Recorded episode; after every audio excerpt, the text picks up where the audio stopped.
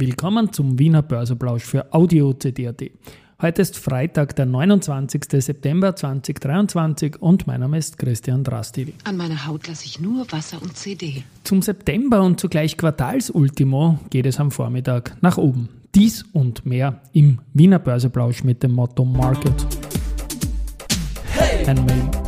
Here's Market and me. Podcasting for Equity. With Comedy. Hey,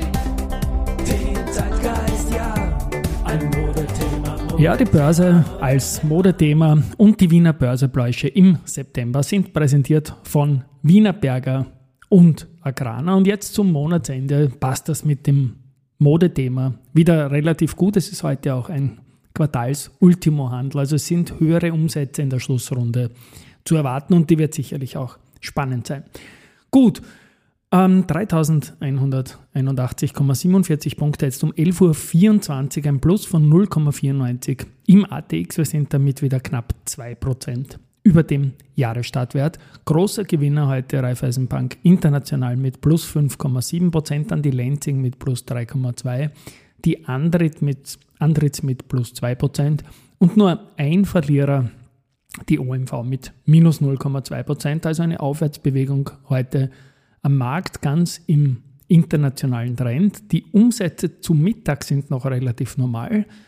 RBI 7,8 Millionen, erste 6,5 und dann die OMV mit 2,4. Aber wie gesagt, in der Schlussrunde, da erwarte ich mir heute doch einiges, weil einfach Quartalsultimo ist.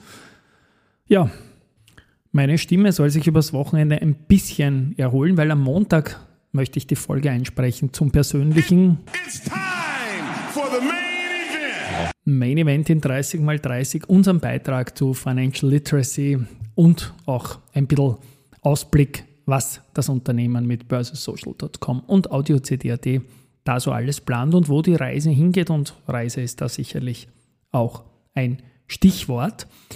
Ähm, Im Wikifolio selbst habe ich angekündigt, dass ich mich für dieses Wikifolio länger mache, sprich den Cash-Anteil abbauen werden. Und ich habe gestern da eine Umschichtung gemacht, nachdem Wikifolio ein Cash-Settlement bei Euro-Telesites gemacht hat aus der Telekom Austria Position, habe ich dann über die Börse die Euro-Telesites gekauft.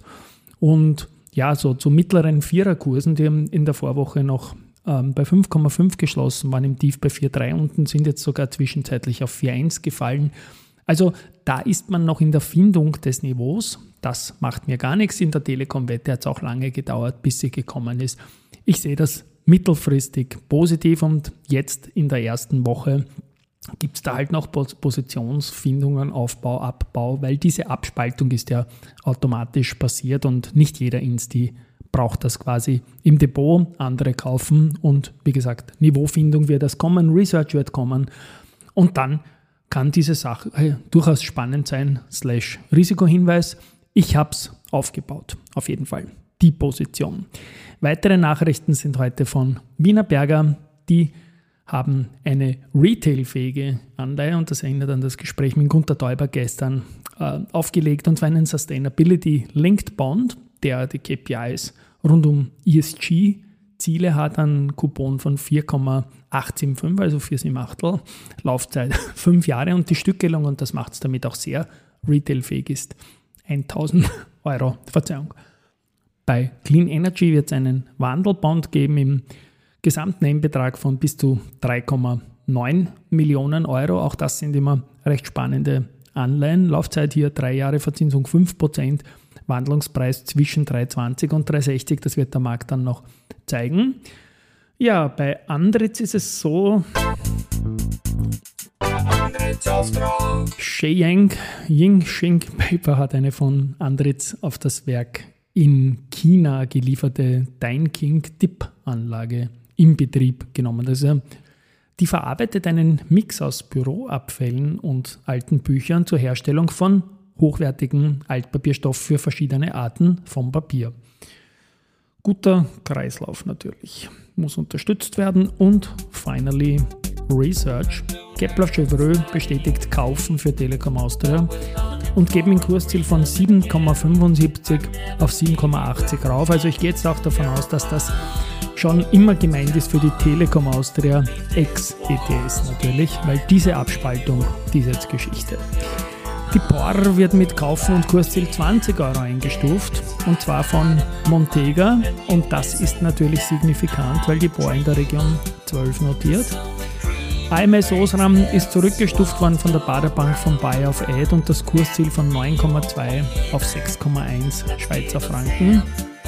Stiefel bleibt bei Buy für AMS und findet das Finanzierungspaket im Volumen von 2,25 Milliarden Euro keinen Grund, die 13 Euro, äh, Franken, sorry, zu ändern, ist eh nicht so viel Unterschied, aber die das ist natürlich mehr als signifikant, weil das wäre eine Vervielfachung der Aktie, die 13 Franken. Und Barclays bleibt für AMS Osram auf Underweight und geht bei 6 Franken. Also da geht es total auseinander zwischen 6 Franken und 13 Franken. Alles dabei.